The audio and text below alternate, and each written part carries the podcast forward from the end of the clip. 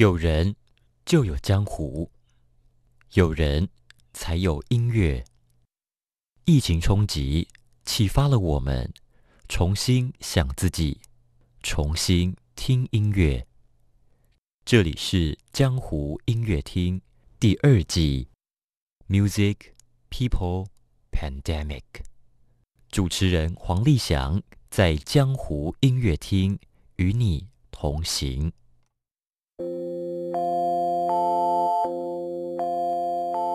两位传奇的音乐家，一把传奇民琴，一位国际大提琴巨星，缔造这则音乐江湖代代相传的故事。今天我们在江湖音乐厅聆听大师兄娓娓道来永恒的江湖意识。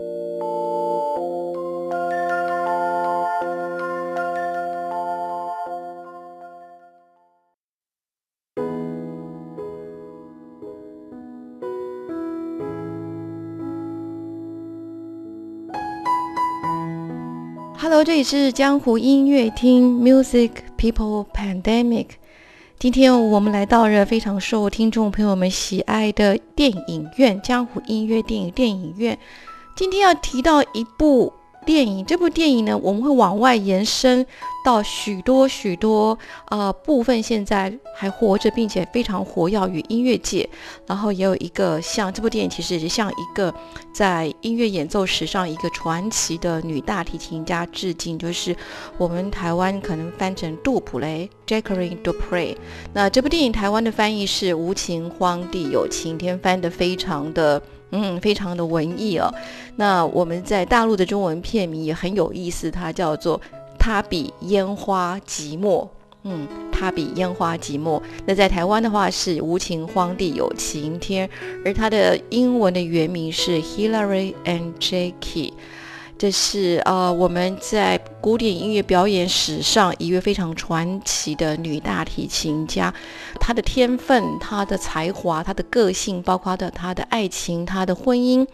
她的另一半。都是音乐演奏史上完完全全没有办法抹去的一个部分，所以今天江湖音乐厅立翔特别把它拉出来。那当然还有是他当时生前所演奏的那把大提琴，现在也在我们全台湾听众朋友们一定都非常熟悉的大提琴家手上。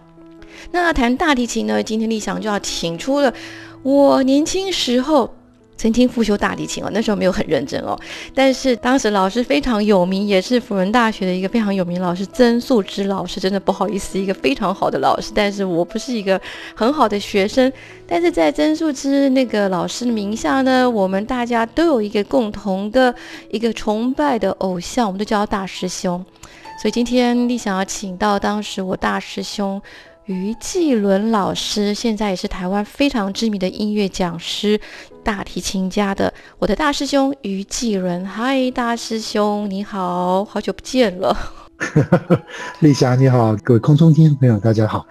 也，不晓得大师兄还记不记得我们那时候，因为你是主修大提琴嘛，所以你当时是曾素哲老师名下的那个高徒哦。当时我是属于几个那种副修里面是算是最不认真的一个人吧。你还有星云，好了，我我们俩不太认真，这最后就斜杠走出了另外一条路了哦。我想说，呃，大师更有成就，有没有没有。那于继伦他是我们台湾知名大提琴家，他对大提琴的热爱，然后扩及到对音乐史各种一些音乐的分享。所以我想，今天听众朋友们里面，当然一定也很多就听到哇，我们的于老师现在在线上了。我想先跟听众朋友简介一下，那我们的大师兄于继伦老师。大师兄，你是从小就学音乐吗？还是说你什么时候开始跟大提琴结缘呢？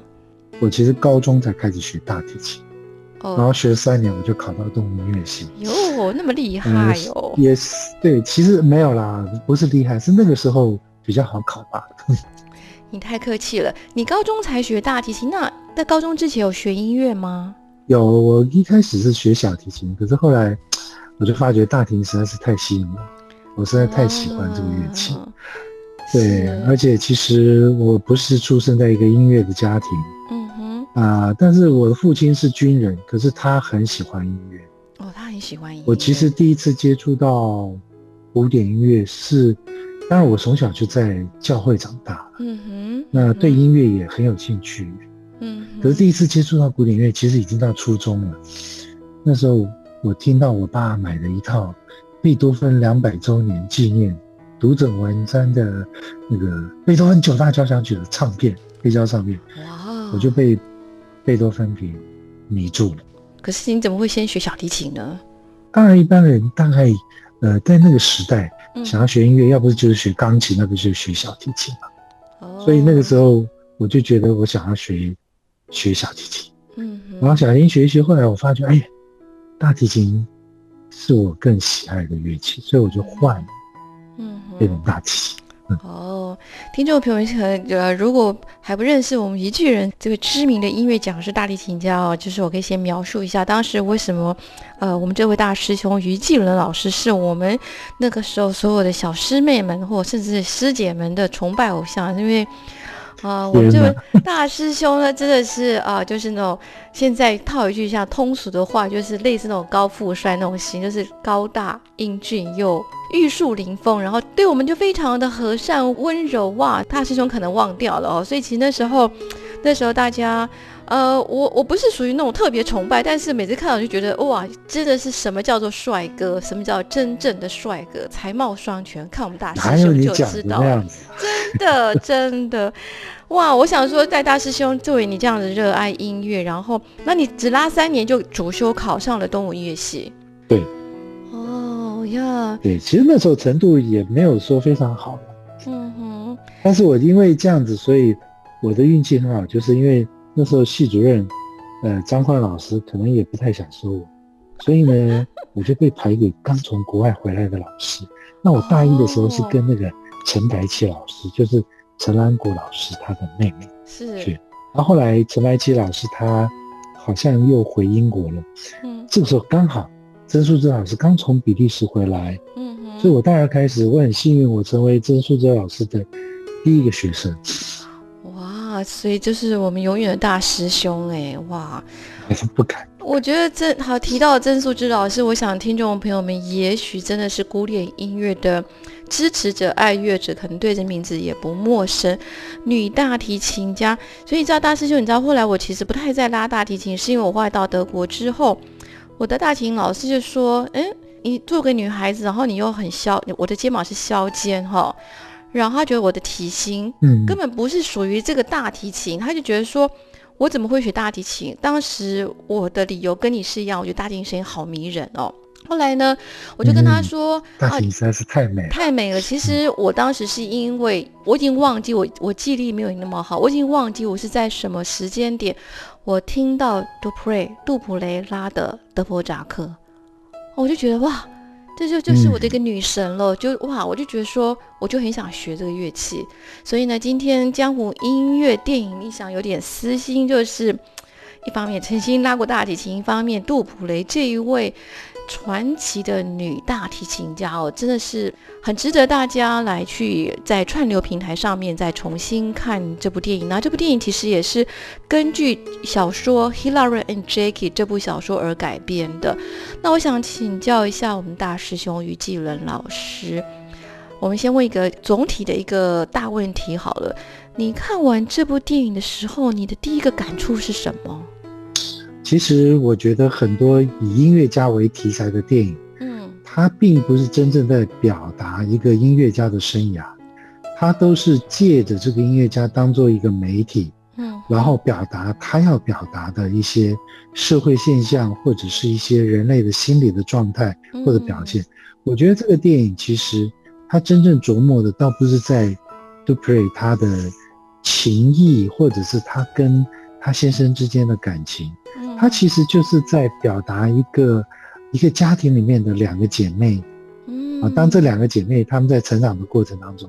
她们的一些遭遇，然后当其中一个特别出色的时候，嗯另外一个她要怎么样自处，她怎么样跟她相处，而这个特别出色的，虽然她在家里面感觉是一个亮点，是在发光的人，可实际上她的内心却又非常非常的孤单。嗯哼。啊，所以说在这中间呢，你就会去比较说，到底是一个成功的女孩子，她比较幸福呢，还是一个平凡的女孩子？这真的是永远的两难哦。但是我觉得，我相信是在我们的社会里面，嗯，不管是几十年前或者现在，嗯我相信这个现象还是一直不断地在重新发生。但是呢，当大家看到这个电影的时候，有的时候你会投射在自己的身边的时候，嗯你也许可以先有一个思考，那你也比较能够去释怀，或者比较能够去面对。嗯哼，大师兄果然厉害哦！其实点出了，其实今天为什么我会特别选《Hila and Jackie》，台湾是翻成《无情荒地有晴天》这部电影。其实它不是只讲古典音乐家，不是只讲那位英国的传奇女大提琴家。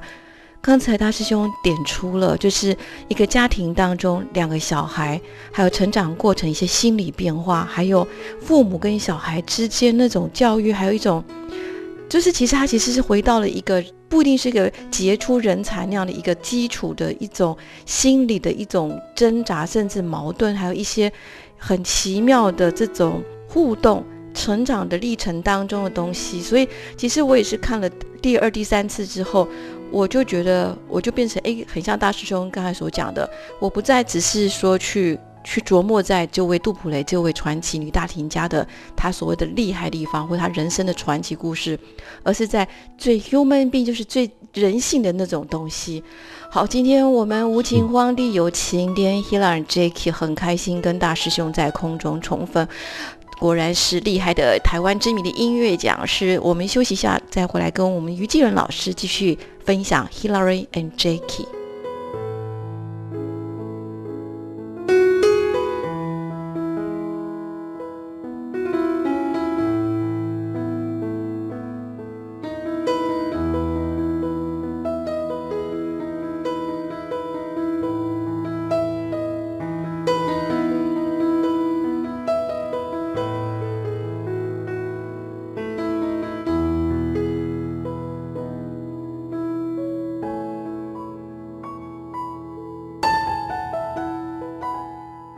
这里是江湖音乐厅。今天我们谈的电影呢，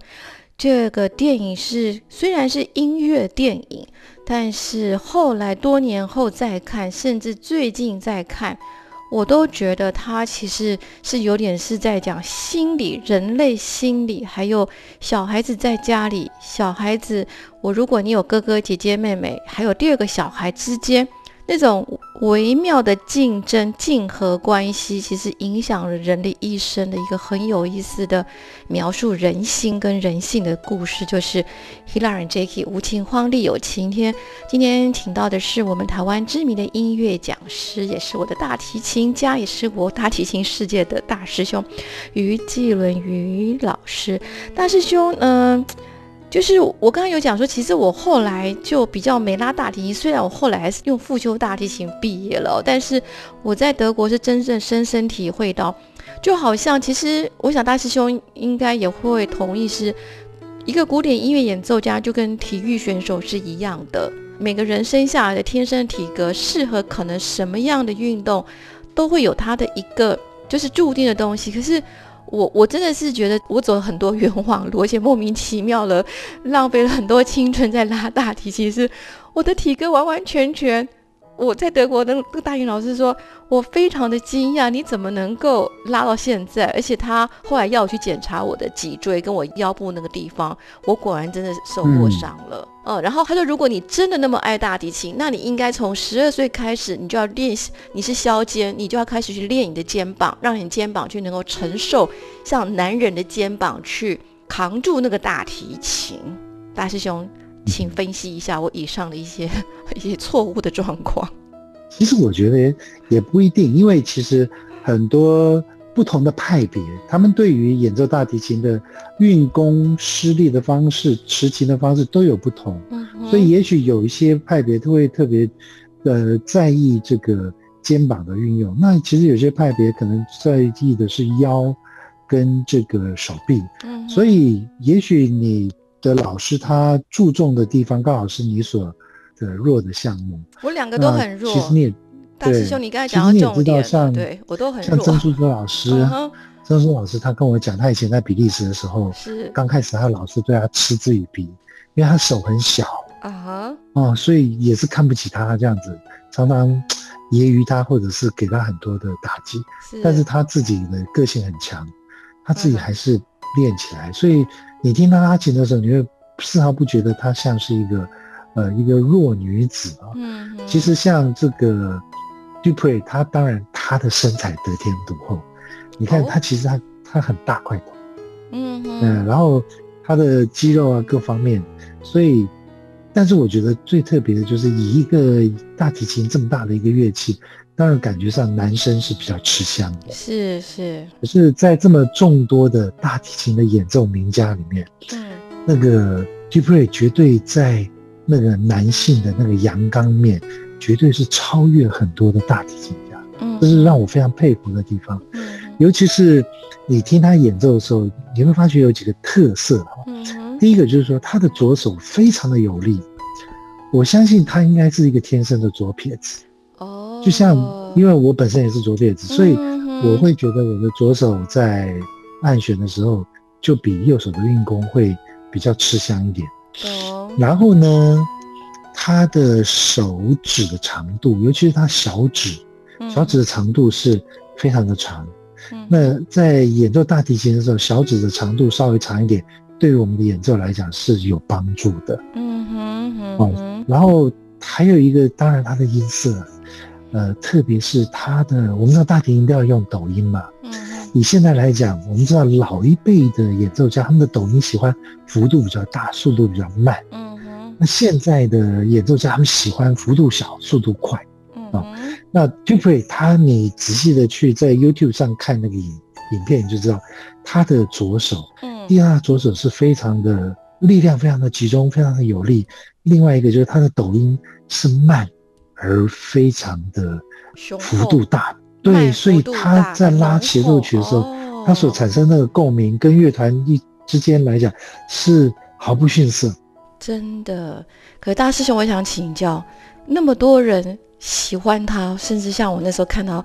你可不可以以我们像台湾知名的音乐讲师为我们讲评一下他的魅力，到底他值得现在？因为我相信现在也许很多年轻的听众，也许对他没那么熟悉了哦，但是我觉得他为什么值得我们一代又一代的去欣赏他、喜欢他？其实讲到他，有的时候我都不免觉得有点伤心，有点难过啊。你看他一九四五年出生，就是我们讲那个战后婴儿潮，是，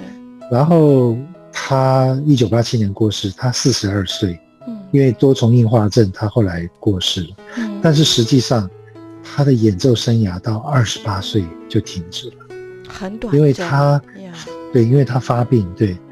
所以说他的每一个演出的录音，对我们来讲都是弥足珍贵的。嗯哼，嗯所以当然，对于这样子一个音音乐家来讲，我们先天潜意识就会觉得他的每一个演出都是很值得珍惜的。嗯哼，除此之外呢，他的音色，然后他的技巧，他技巧是无懈可击。嗯哼，尤其是在他那个 Air g a 你听 Air g a 当然艾尔加协奏曲的第二乐章，非常快速的那个运功，要跟左手之间的搭配，那个真的是要做到天衣无缝。我觉得，在他这个时代，他已经做到了，而且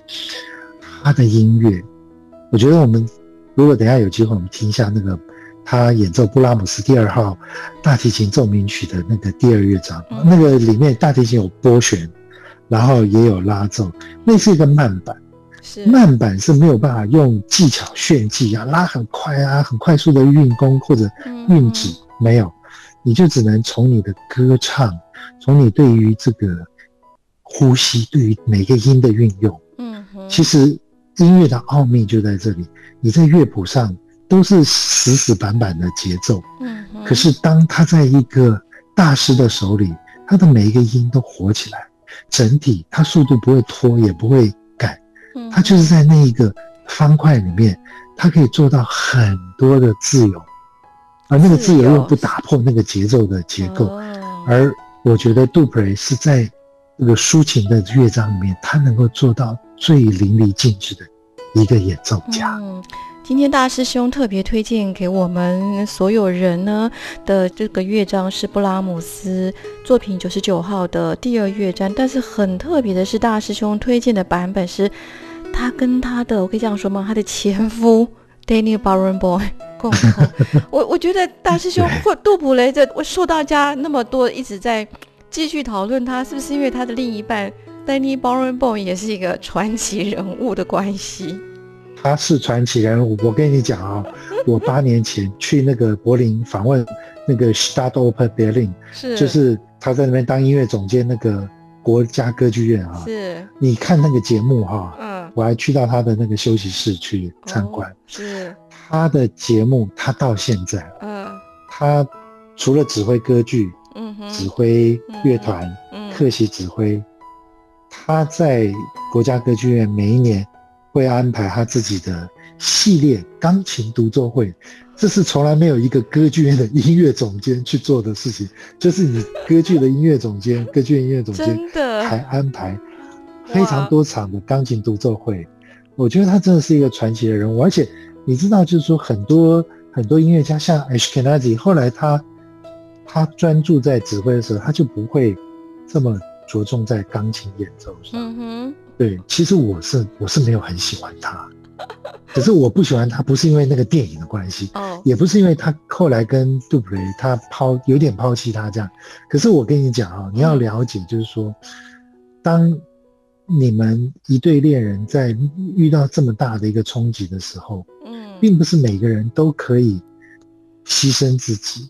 然后去为了你的另外一半去做牺牲。所以我觉得后来他的有一些行为，其实是可以可以理解。不过，其实大师兄你刚才讲的非常好，就是说，其实这部电影看完之后，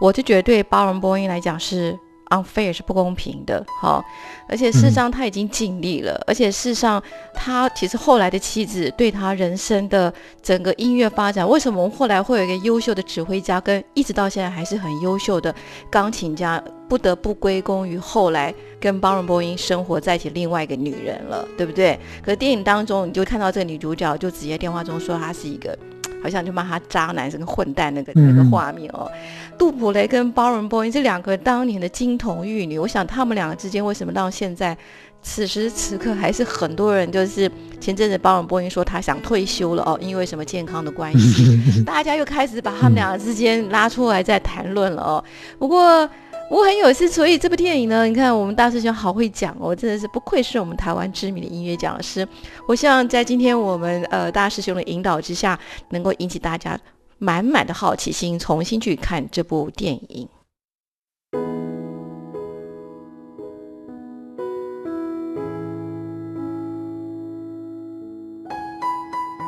这里是江湖音乐厅，我们今天聊的这部电影的中文名称是《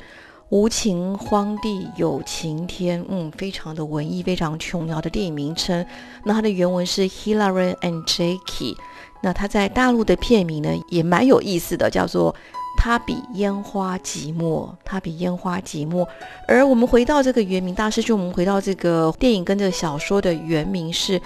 Hilary and Jackie，我们今天一开始我们一直谈论到 Jackie 就是杜普雷，Jackie 杜普雷，但是 Hilary，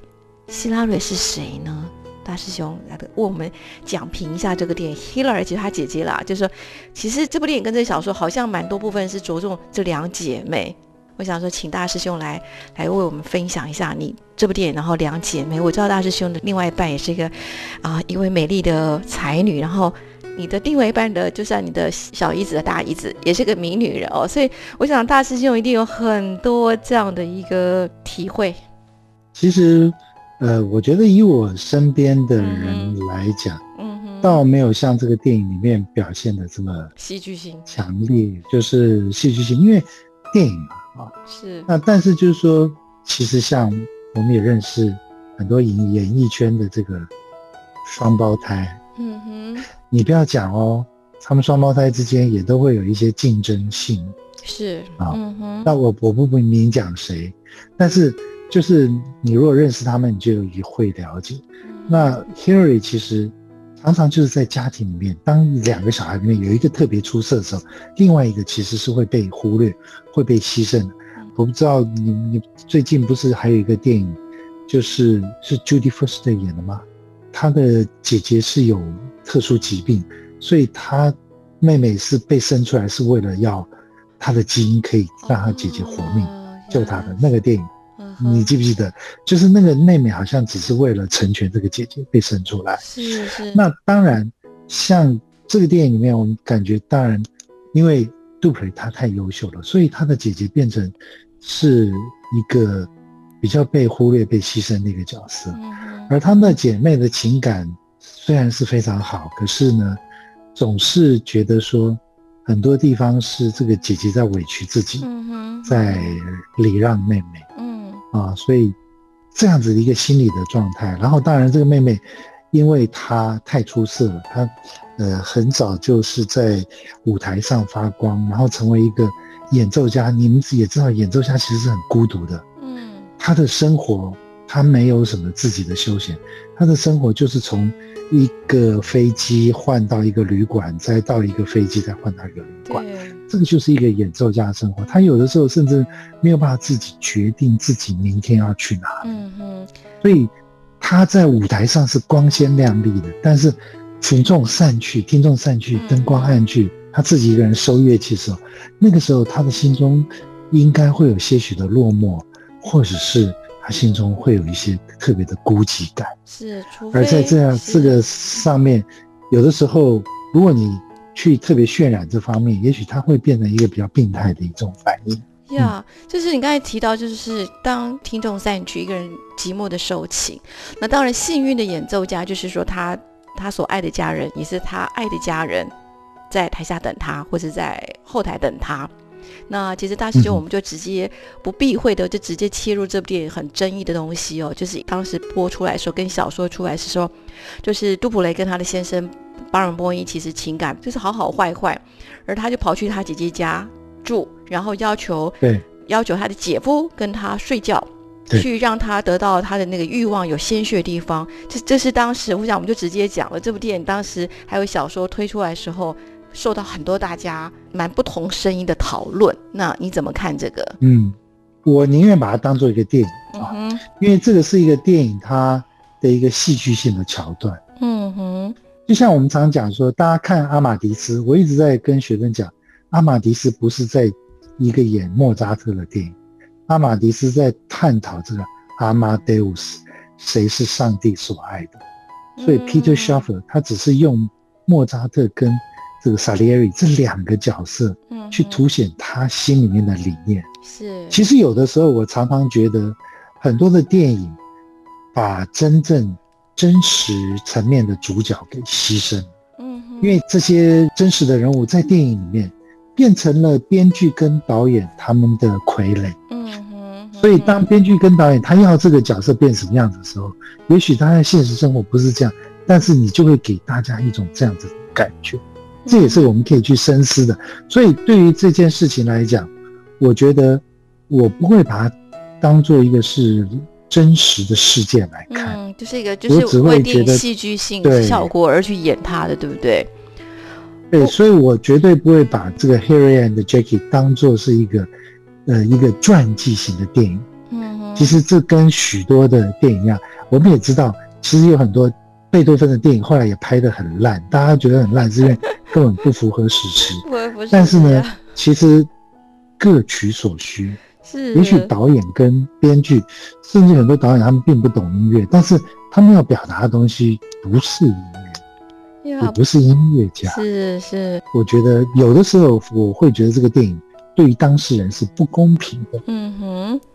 我们还是希望透过这部电影呢，是说希望我们在制作这节目直播。我们今天推荐这部电影的初衷，还是我个人还是希望能够呃吸引更多的听众去喜欢上大提琴、大提琴的音乐。那当然了，当然了，嗯，这也是大师兄这些年来在台湾各地就是被邀约做一些音乐赏析的讲座的最大的初衷跟意义嘛，对不对？那讲到大提琴好了，这部电影还有一个画面呢，就是杜普雷在演奏当中呢，他就是情绪又开始一些不稳定了。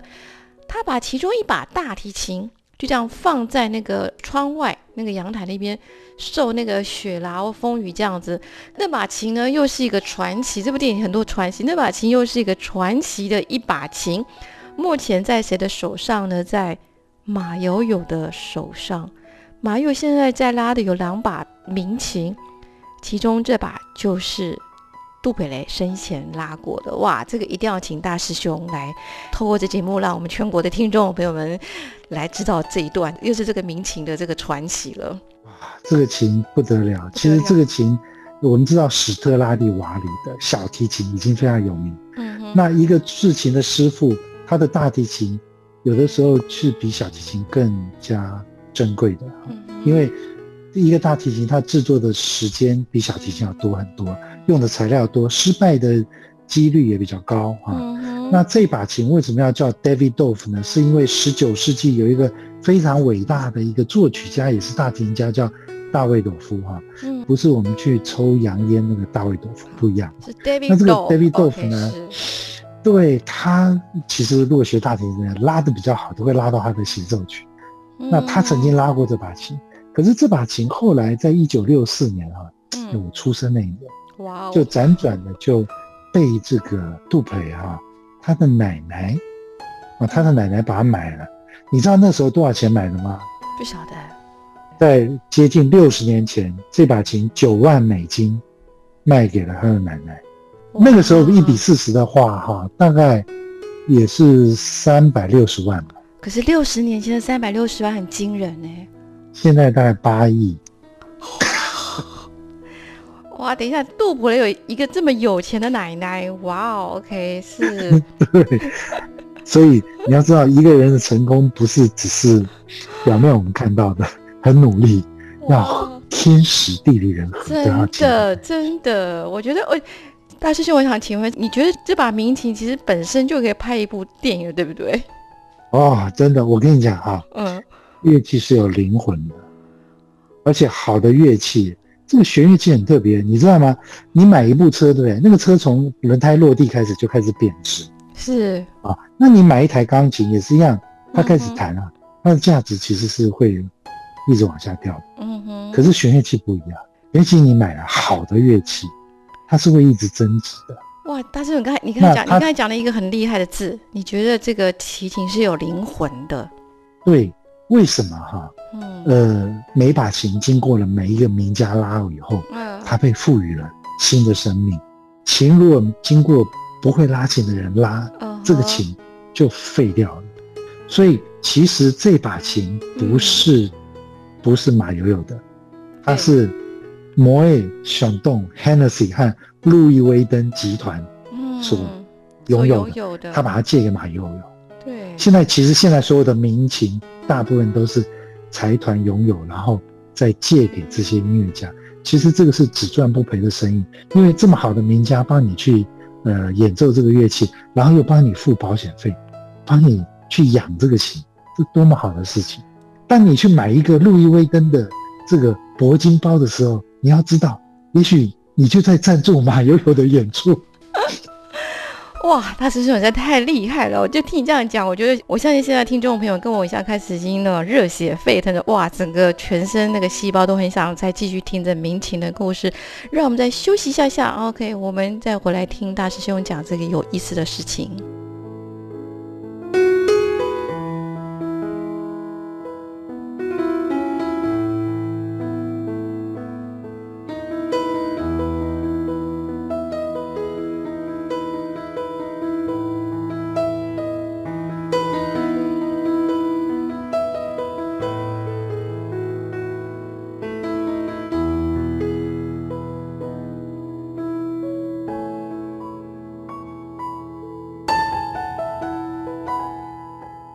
这里是江湖音乐厅。我们今天真的聊到江湖意识当中，实在不只是用“传奇”两个字，实在很难形容了。刚才听众朋友们可能都跟我一样感觉哦。大师兄刚才提到的提琴有灵魂，那大师兄其实这个基金会实在是超级的赚到，因为马友灵魂是无价的啊！就这个世界上大提琴家就就跟马友友哎。那大师兄，你可不可以再跟听众朋友再分享说，这把琴就是当时杜普雷他离开了，这把琴到了这个基金会来了。那基金会是不是他们一定有什么评选或什么东西去让这把民琴再让接班人去那个过程，可以跟我们聊一下嘛？还有就是民情跟民演奏名家之间那种，我觉得好奇妙的关系哦。其实这一方面，呃，因为我本身我不是乐器商，我也没有跟这些民情的这个收藏的机构有有一些交流，所以我也并不了解他们运作的方式了。嗯，但是以我的了解，其实你看，像台湾的奇美。啊，我觉得，呃，许文龙先生他也做了一件这个利人又利己的事情啊。对，我们台湾很多的音乐家因为拜他的这个所赐，所以手上都可以有一把让自己可以发挥的淋漓尽致的一把乐器。是。那真的，其实也许你不是学这个小提琴、大提琴，你没有办法理解。可是如果你真的是一个呃学小提琴、大提琴的，你知道吗？有的时候，我们拿到一把名琴，拿到一把好的弓，在拉奏的时候，嗯，我们会发觉说，真的，也许不是我们努力不够，是我们的乐器不够好。呃，可以这样说吗？就是，嗯，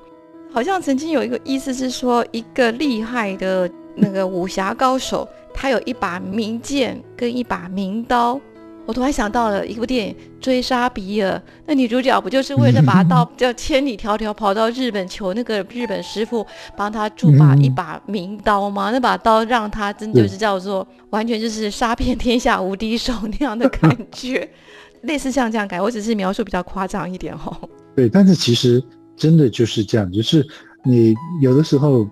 一把好的琴，嗯，它很敏锐，它像有生命一样，它会给你回馈。当你做一些很细微的变化的时候，你很容易就可以感受到它会随着你的意念去做什么样的调整。是，你就不需要花很多的时间摸索。嗯，啊，这个对于一个尤其是弦乐器的演奏家来讲，实在是太珍贵了。对，其实这把琴呢，David Dorf 大卫朵夫，我们中文是翻译大卫朵夫这把。出生在一七一二年的民琴，当时就是杜普雷他他的演奏生涯呃开始要起来的时候，这把琴就跟着他了。所以其实现在杜普雷的灵魂现在就在这个大卫朵夫的民琴里面，这个琴声里面，然后然后在马友友的手上，多么羡令人羡慕啊！大师兄，这两个人，这两个大提琴家的风格跟那个生命的历程实在太太截然不同了。这把这把民琴完全不一样。哇，这把民琴有一天，当然人都会走到人生的终点。有一天马友友他没有拉了，然后这基金会再借给下一个人，我就觉得下一个人的压力一定非常的庞大吧。嗯，不一定哦，不一定。呃，江山代有人才出。嗯。呃，所以其实我们可以期待，是就是当马友友真的。他呃退休不能演奏的时候，这把琴还回去的时候，嗯，下一个人是谁啊？大家也都很期待。我是看过一些报道，就说呃是全世界好像就有几把像大卫罗夫这种的民琴、小提琴、中提琴、大提琴。另外一把 Rosovich Rosovich 的那把，嗯，也非常非常的经典。嗯哼，是哦，你知道吗？他那把叫 Dupo，哦，Dupo，你都拉过他的练习练习曲吧？Dupo 也是十九世纪的一个传奇性的一个大提琴家，是他写的那些练习曲，我们现在都在拉嘛。Dupo 他写很多的大提琴作品，所以现在其实民琴就是说，他其实会下一个接班人接手的那位大提琴家，其实在还没有确定之前，其实非常的保密。嗯，对，应该是吧？对啊，所以其实不管无论如何呢，啊，我觉得。我们人类，我们听众朋友，大家真的还蛮幸运的哈，就是我们有生之年能够享受这个生，就叫做听觉的艺术，声音的艺术，就是音乐这么多奇妙有意思的这些人事物。那我想说，在节目尾声的时候，还是请我们这位那么厉害的音乐讲师，我们于继仁老师，我的大师兄，我们再绕回到这部电影，还有杜普雷哦，就是说你现在也在教很多的年轻世代的学生嘛，因为我相信，呃，我们也当然希望一代又一代更多的爱乐者出现。那有更多更多的爱乐者出现，其实就需要像你这样的老师。你现在对于一个非常年轻世代，甚至于不知道杜普雷是谁的一个年轻世代的爱乐人，你会怎么去介绍这部电影？呃，我想其实她绝对是一个上一个世纪一个最传奇的一个女性的大提琴家啊。嗯，那她的一生其实，呃，我们看起来。是一个悲剧的收场啊，嗯，但是呢，虽然这么短暂的一段时间，他留给我们的这些音乐的遗产，啊，这些录音，一直到现在还是这么深刻的感人。像他的这个埃尔加的这个大提琴协奏曲，我甚至认为，一直到现在还马友尔他也录过嘛，哈，我觉得无人可以超越他的那个境界。所以呢，如果你是一个音乐的爱好者，然后你有喜欢大提琴的声音的话，这部电影当然我觉得是还是值得一看的。但是呢，这一部电影里面其实探讨更多的可能是一个一个人的人性啊，还有在一个家庭里面，当这个呃家庭的这些成员里面。有人比较优秀、比较出色的时候，我们要怎么样的去跟另外一个比较平凡的人去相处啊？那也许呢，当这个所有的专注都集中在某一个人身上的时候，忽略了别的人，到最后变成所有的这些孩子，